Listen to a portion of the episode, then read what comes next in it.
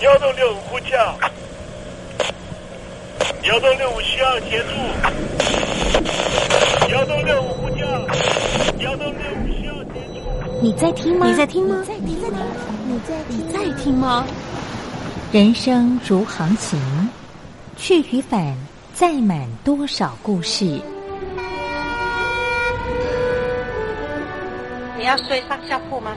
后面这个地方。如果吵得太烈的话，三天都没有洗澡，真的很累，地上就躺着就睡了。我有看到我父母亲，我现在是要去看父母亲的状况。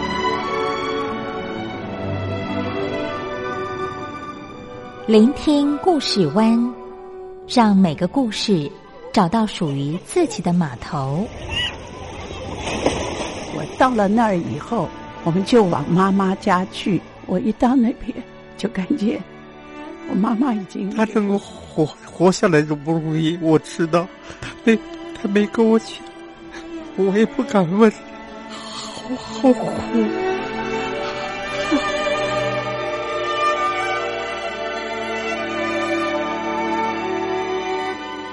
聆听故事湾，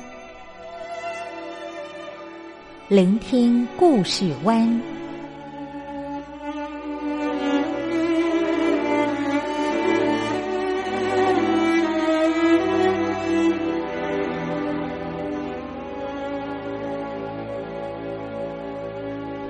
故事总有一个停泊的港湾。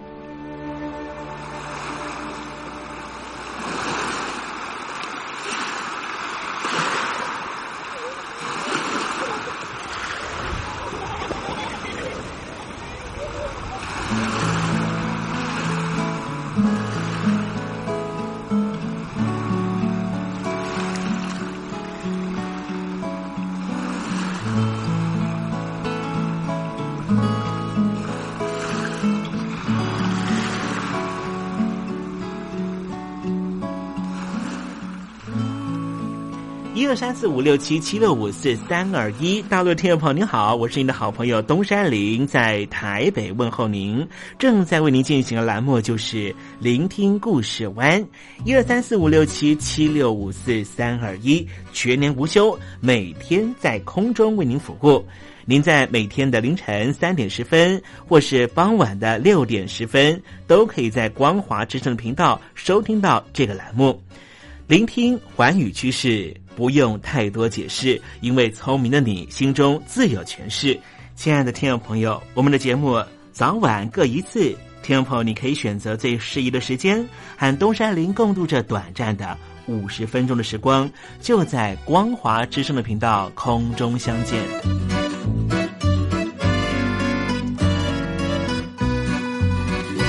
那么，听众朋友，收听、聆听故事湾东山林的节目，到底能够听到什么样的内容呢？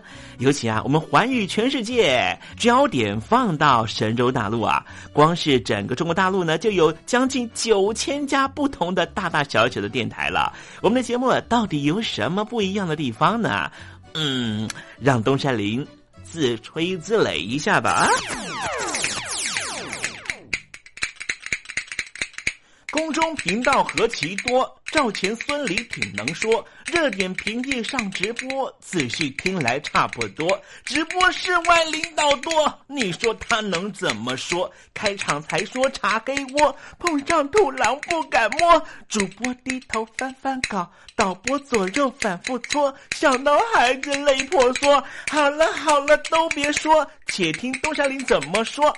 东山林不是红太狼，也不是那喜羊羊，亲亲海上一叶舟，才能自在自在说。客官呐、你拉把椅子随便坐，袒胸露背床上卧，怎么自在怎么做，就当这是自己家，自己家。睁大眼睛，show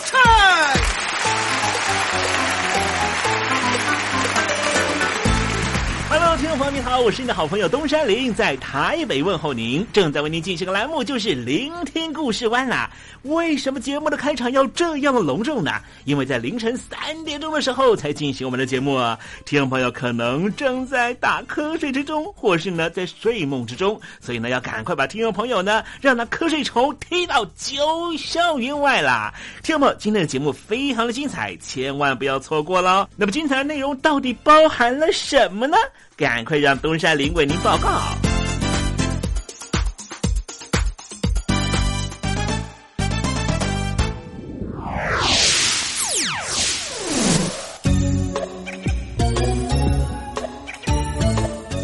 星期五，星期五，猴子去跳舞。还没有发生事情的时候，大家都觉得自由的空气又有什么了不起的？过去有一位教授叫做贺卫方，他不断的跟大家说，自由主义是很重要的。所谓的自由主义呢，是方方面面的都应该让各种不一样的多元声音出现在这个社群社会里面。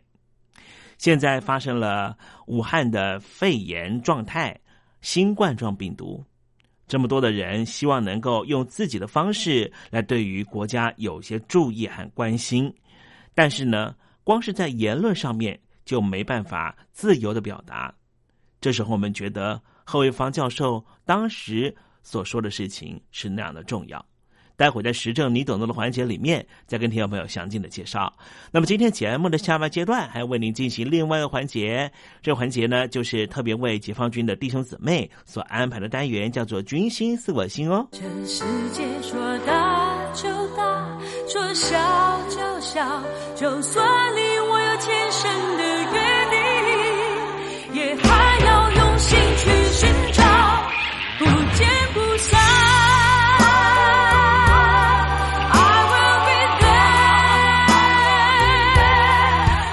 好男人不好找，好声音更难得。海峡两岸的朋友，好久不见，我是柯一敏 Mindy。无论你在哪里，正在做什么，我都愿意为你加油。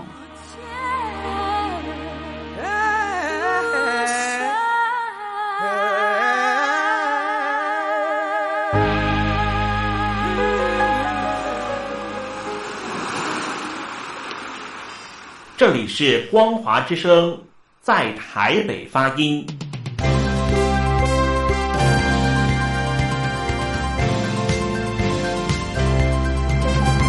现在，请习近平同志讲话。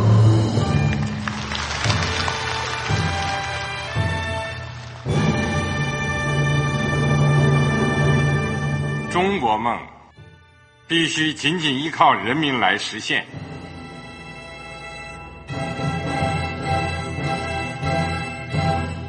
好国民得关心家事、国事、天下事。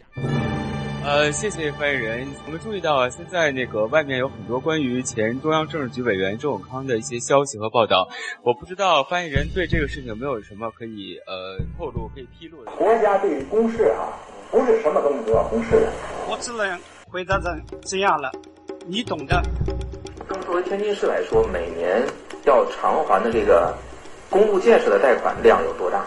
哎，这个郝国民这个偿还的得回避时政敏感议题。因为他这个这个事儿，我就不好再说太细。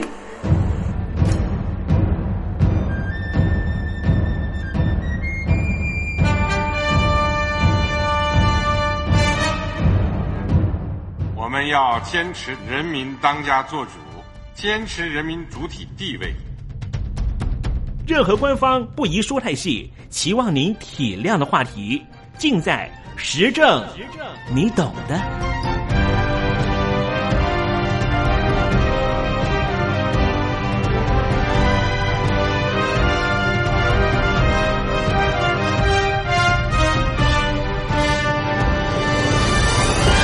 我只能回答这样了，你懂的。那些官方无法为您说太细的事情，就让东山林为您详细的说明白。天宝早上好，晚上好，正在为您进行的栏目就是聆听故事湾。此刻为您进行的环节就是时政，你懂的，一同关心焦点话题。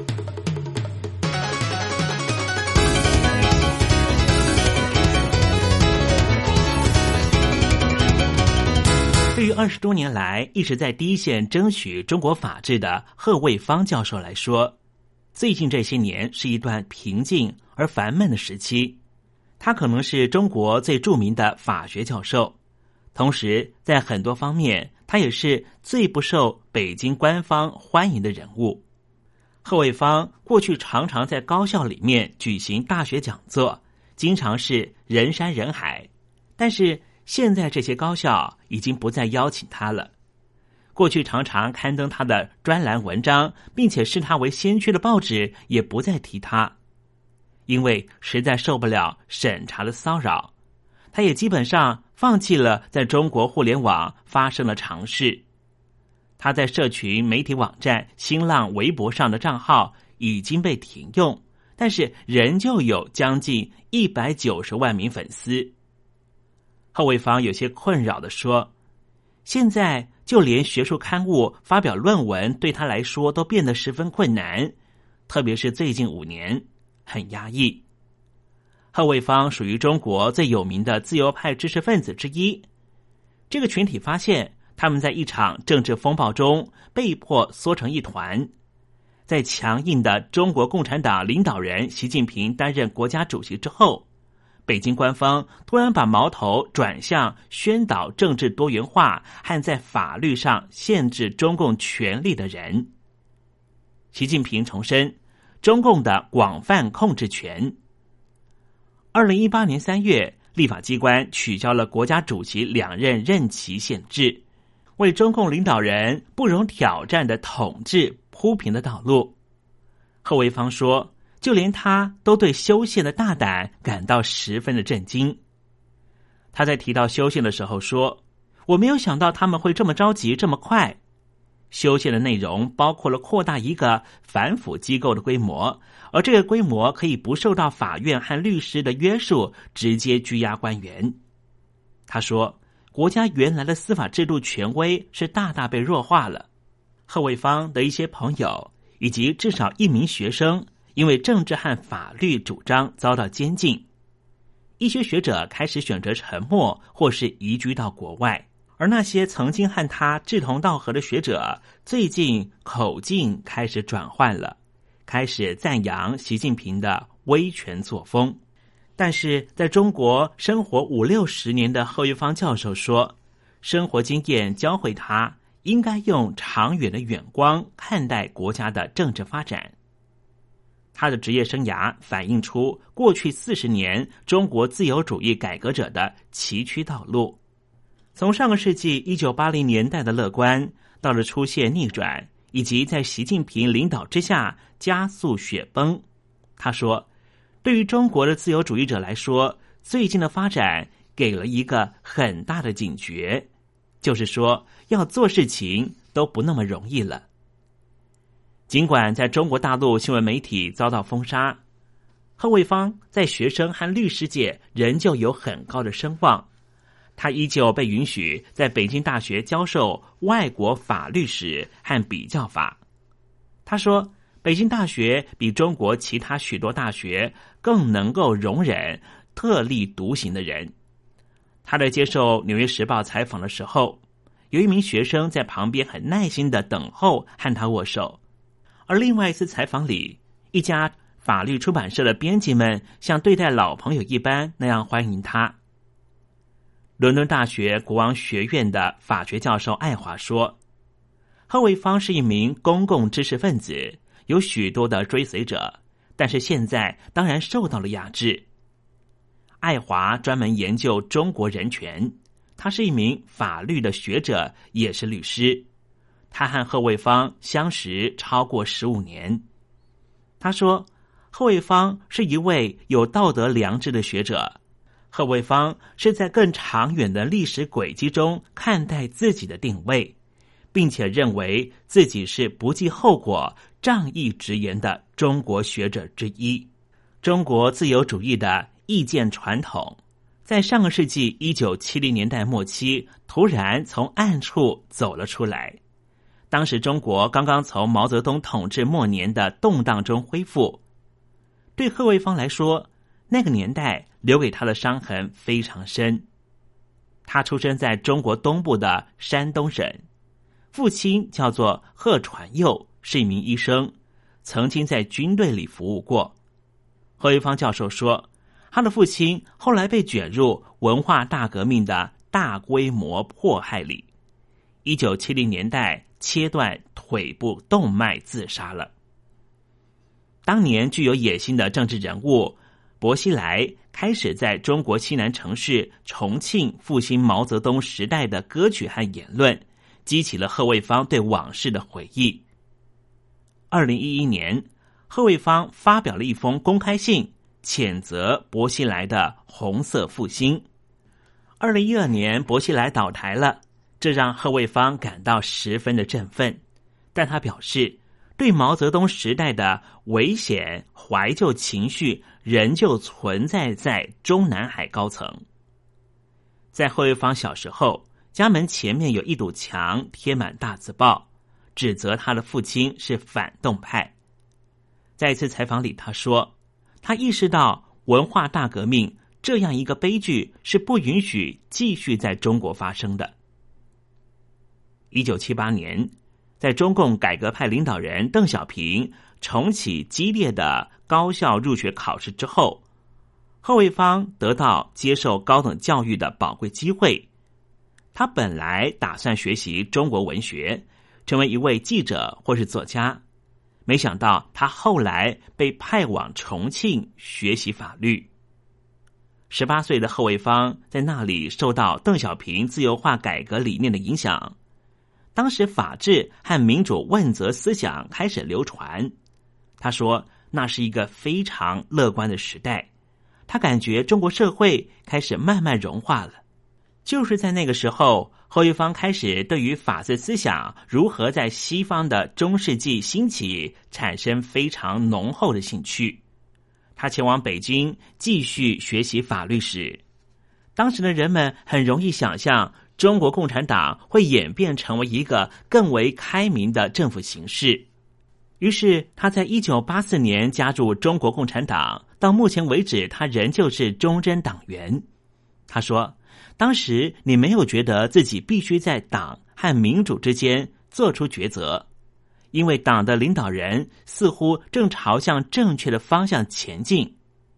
当时，党和知识分子之间是没有不能够逾越的鸿沟。”但是在上个世纪一九八零年代末期，随着邓小平等领导人开始收缩政治宽松政策，学生和自由派学者要求更快进行改革。一九八九年，学生抗议者占领北京天安门广场，后一方也加入了喧闹的人群。在一九八九年那一年的六月四号，一个朋友猛然的敲着他的宿舍房门。他说：“士兵进城了。”后一方说：“他在自己所在的学院的地上看到了五具倒在血泊里的尸体。”对中国许多知识分子来说，一九八九年之后那几年是重新思考的时刻。彻底改变中国的一党专政制似乎遥不可及，但是能不能够有其他的方法呢？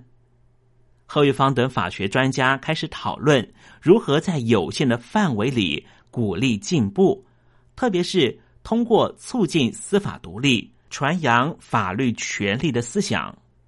在接受国外媒体专访的时候，贺卫方说：“他们假设，也许可以用一种不要触碰政治体制这种重大改革的方向。”来开始进行小规模的改革，也许还能够成功推动一小步，因为它不是那样意识形态。上个世纪的一九九零年代，后一方成为这种法律思想在中国最响亮的支持者之一。二零零三年，他支持了一场成功的运动，呼吁。停止拘留和驱逐被认为无权住进城市的移民。运动的领导者包括了贺卫方的两名学生。这个案例成为中国人利用法律促进政治改革的一座希望里程碑。滕彪他曾经是贺卫方的学生运动的领导者，不过他也离开中国了，现在居住在美国的新泽西州。在接受媒体专访的时候，他说：“当时在传播自由主义思想，没有其他法律学者的作用比贺卫方还要重要。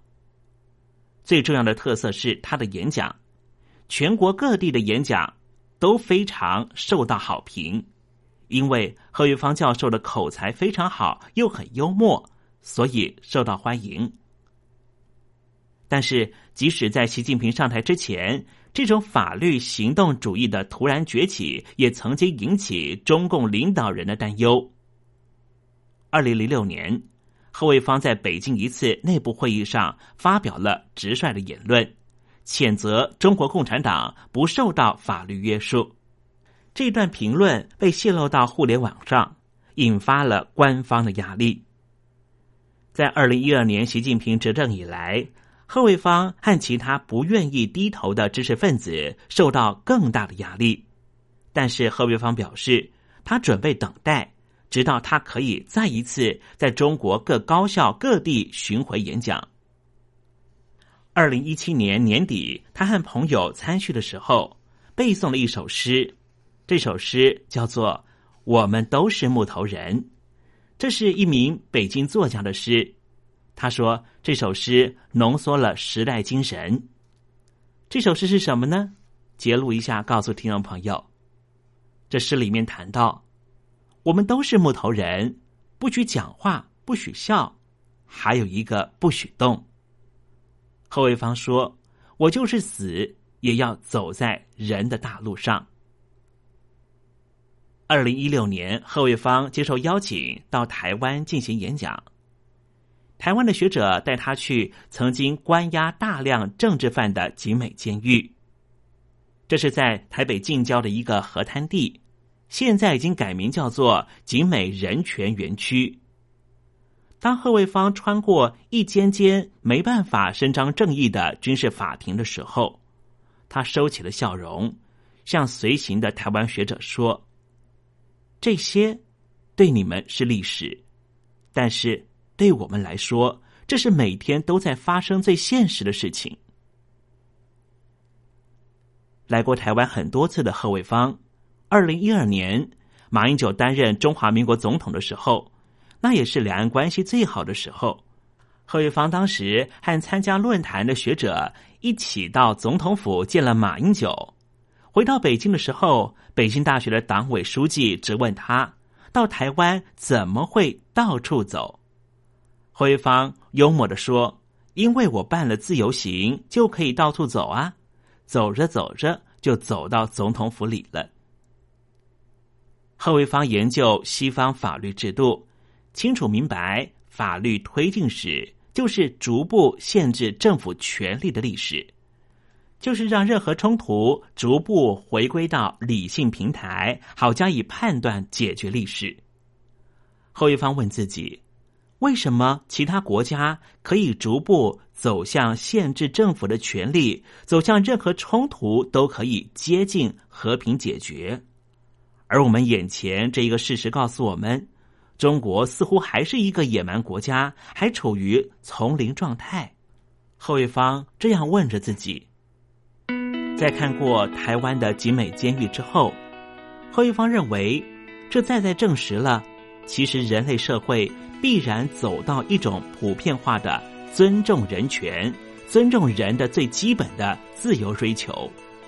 他相信，这个东西是普世价值，根本不分你是什么样的政治体制。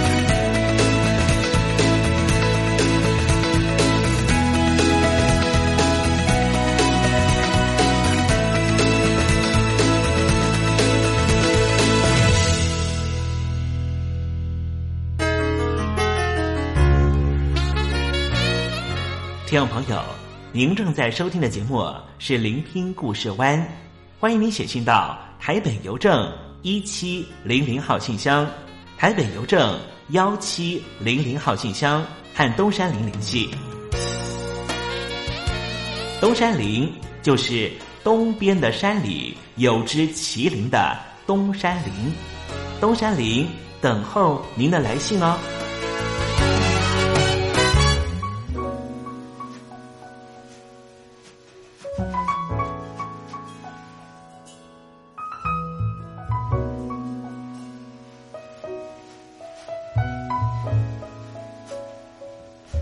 安排一首佳佳带来的歌曲，非常 jazz 风格的《不自由》。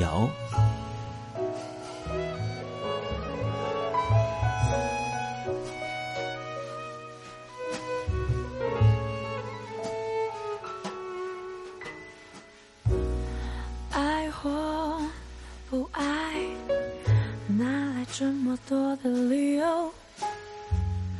告诉你的痛，我不想再保留。其实男人的心总是盖着蓝蓝的冰，为了保留爱。剩余的自尊也为你成小兵。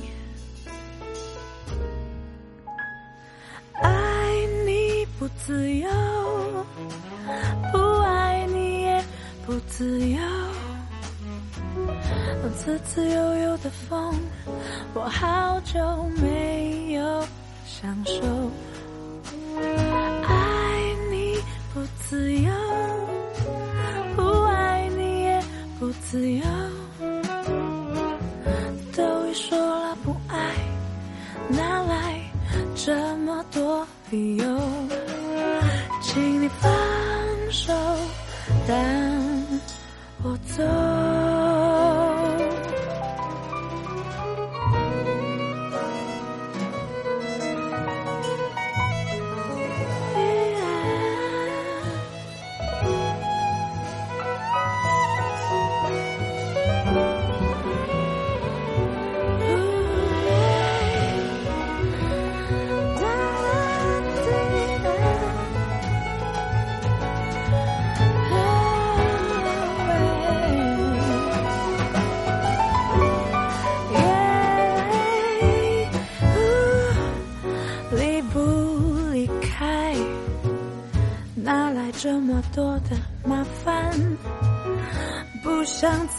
起，说出来会有多困难？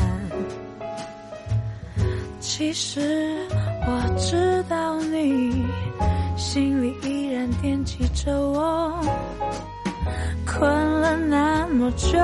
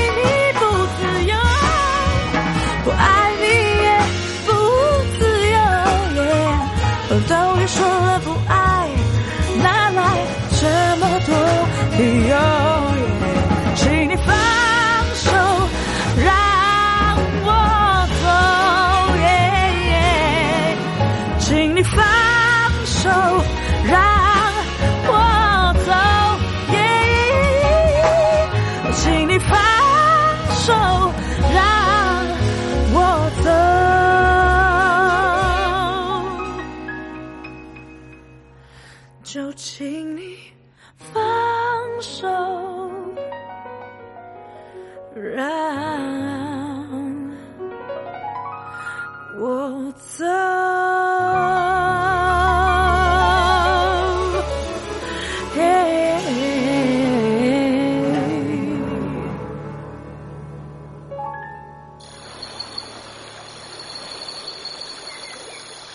正在部队里的弟兄姊妹们，生活还适应吗？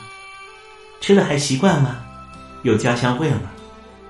夜里爬得起身吗？床好不好睡呢？脱下军装，卸下盔甲，你还记得你自己吗？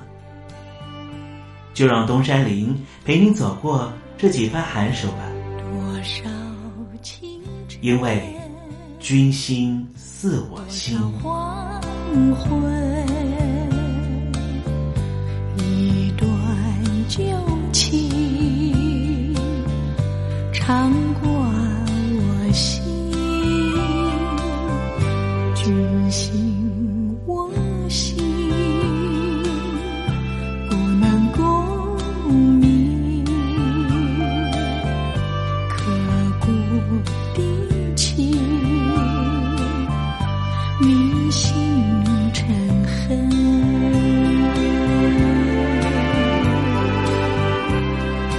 君心似我心。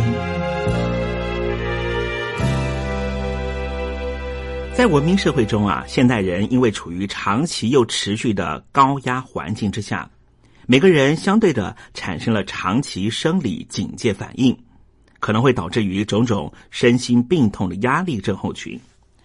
不，事实上，适度的压力是可以激励人心的，激发他们的潜能，以及促进能力的发挥，增加效率。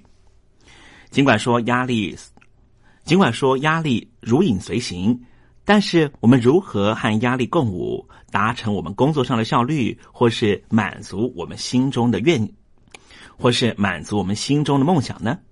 今天我们特别邀请到的是东海大学的彭怀珍教授。告诉我们，他过去在部队的时候，还有在学校里面如何排解压力，达到他心中的成功。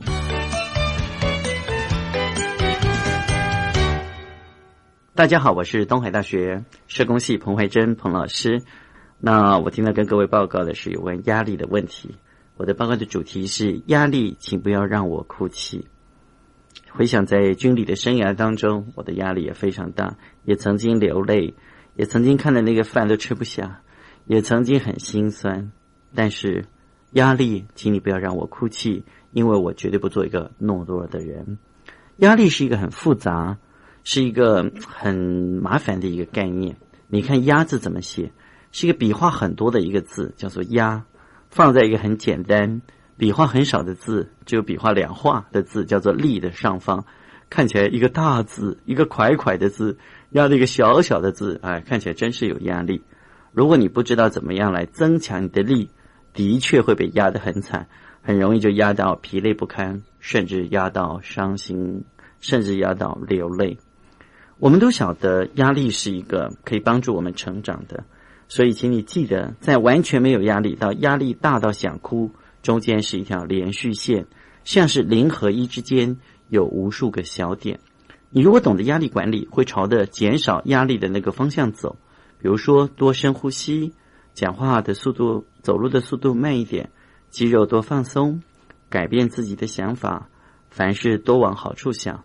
还有打打球、跑跑步、听听音乐、看看电影，找一些好朋友聊聊天、发发牢骚，都是很好的方法。我在服兵役的时候，最喜欢的就是跑步跟打球，一方面可以锻炼自己的身体，另外一方面呢，你在运动的时候实在没有时间想到压力，只想到你的脚好酸呢。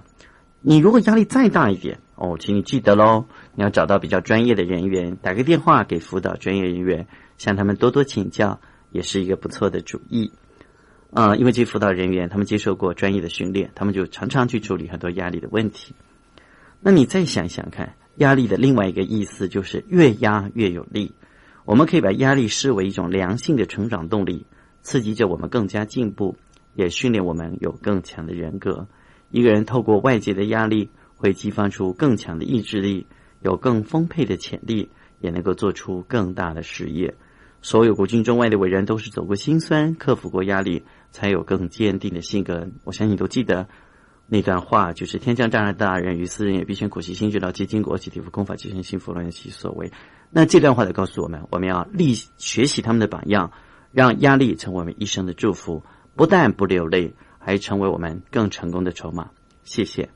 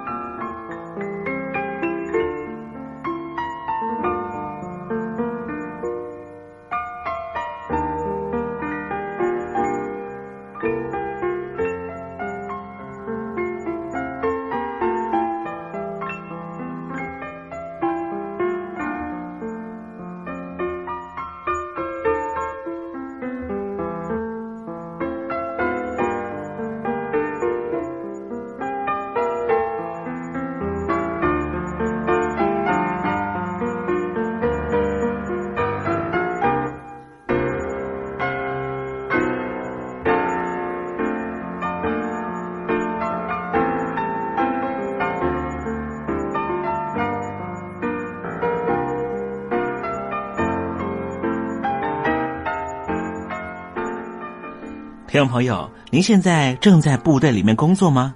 或是在一个积极创造营收的企业单位工作吗？如果是这样的话，你肯定遭受到很多的压力。其实，紧张和放松同样是我们人类的天赋。有压力会紧张，帮助我们面对挑战，发挥潜力；放松则可以帮我们休养生息，安顿自在。可惜的是。快速而竞争的现代生活，常迫使我们长期处于备战的紧张状态，而忽略了放松的本能，结果在身心各方面都容易造成失调。既然承受不当的压力会使人产生不良的结果，那应该如何排解压力呢？东山林提供一些方法。首先啊，我们要检视自己的人格特质，培养乐观进取的态度。凡事尽其在我。第二点就是必须了解哪个部分的肌肉容易因为压力导致于张力过高而产生疼痛点。初期的时候，也许可以热敷按摩。第三点，工作中呀要适度的调节压力，做一些伸展动作、放松运动或是深呼吸。因为一般人注意力和集中力最好的时间大概只能够维持两个小时。中间必须要休息一下，放松紧张的肌肉和神经，避免肌肉长期紧绷，造成血液循环不良。第四点就是啊，工作结束之后，尽量让自己处于最放松的环境，比方说泡热水澡或是做 SPA。第五点啊，就是三十分钟的有氧运动，慢跑、游泳都可以，借由生理运动来改善身心紧张的情况。精神上，如果承受压力过大，也会导致于身心疾病出现哦。不但生理层面受到冲击，无形间也会侵犯到人体的免疫系统。所以东山林告诉您哦，除了找出主要压力源之外，正面解决，还有其他方法可以增强我们的抗压力，或是挫折的耐受力。运动就是很好的方法，也是最自然的情绪调节药剂。据说呢，运动的神奇呀，就在于运动会产生脑内的贝塔脑内啡这种物质啊，可以说是人体天然的镇定剂，可以帮助心绪的平衡。当然，有充足的睡眠很重要啦。一个有充足睡眠的人啊，一定比经常失眠的人压力的耐受力更大，而且能够应付环境的变迁。另外，是我东山林自己的心得跟听众朋友分享啊。在工作一段时间之后啊，要给自己三到五分钟的时间，把两眼轻轻闭上，注意力完全集中在自己的呼吸上。呼气比吸气还要长，我们采取腹部呼吸的方法。如果经常坐的人呢，就要站起来伸伸懒腰，或是走动走动，和同事聊聊天，都可以帮助我们卸除我们的压力。如果听众朋友呢能够吸收维他命的话也不错，维他命 C、E、维生素 B 群和矿物质中的钙、镁都是有助于对抗压力，所以营养均衡，多吃蔬果也是能够平衡身心的压力的。还有一点很重要啦，就是人际关系的好坏也关系着一个人承受压力的大小。良好和谐的人际关系是有助于对抗压力的。并且很多人会以为身兼数职的人会因为分身乏术而产生压力，可是啊，东山林告诉你哦，这正好相反，身份越多的人越快乐，因为他会有更多的人力资源可以帮助他渡过难关。还有研究发现啊，说开怀大笑可以减少压力荷尔蒙，并且让干扰素增加，有助于增强免疫系统。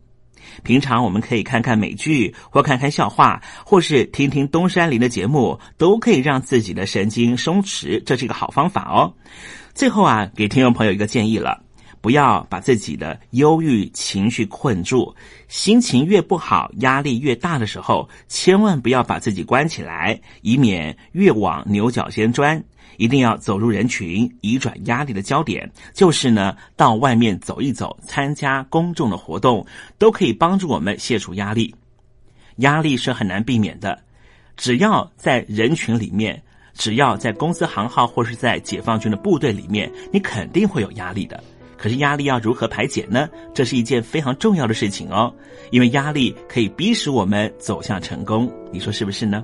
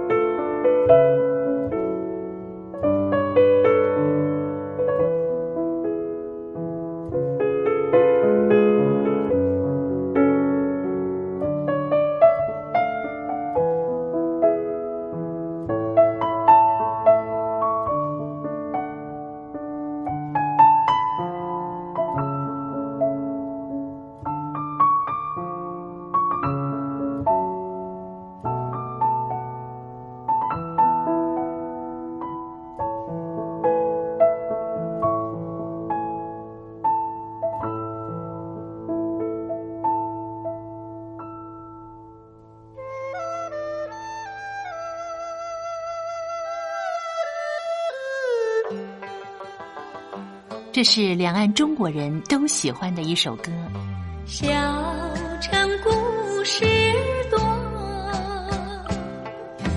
充满喜和乐。如果主持人播错了速度。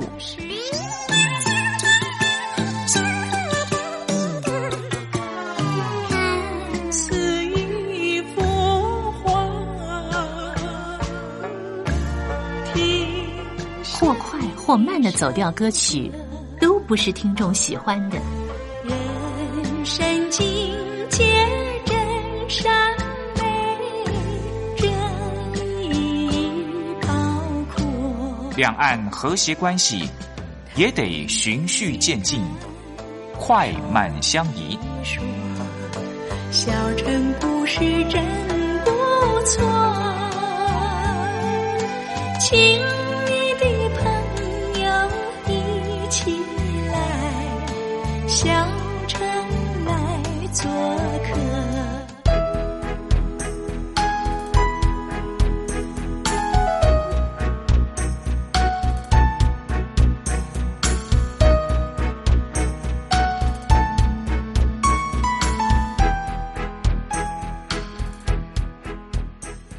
生活中少不了知性的真，生活中少不了理性的善，生活中也少不了感性的美。光华之声，永远陪伴您，生活在真善美的世界。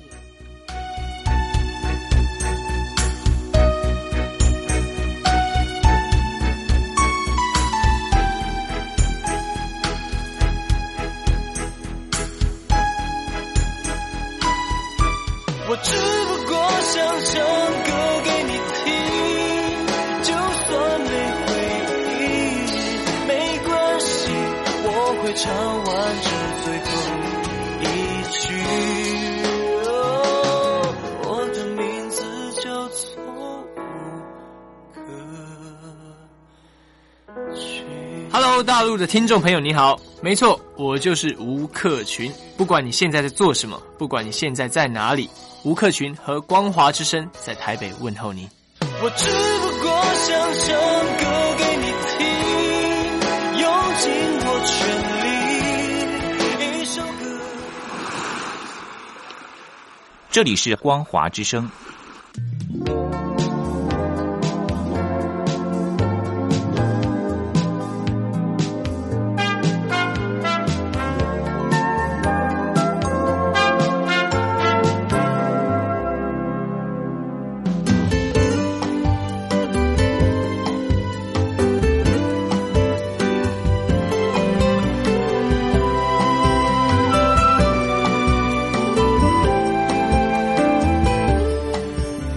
时间又到了要说再见的时刻。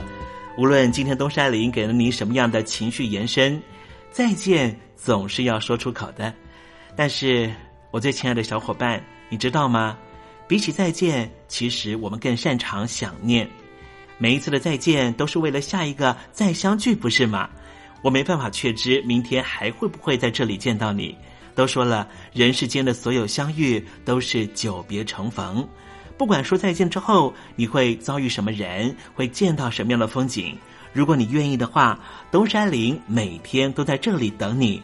再请您和我分享你的一路精彩，好吗？再见了，我最亲爱的你，我们不见不散，拜拜。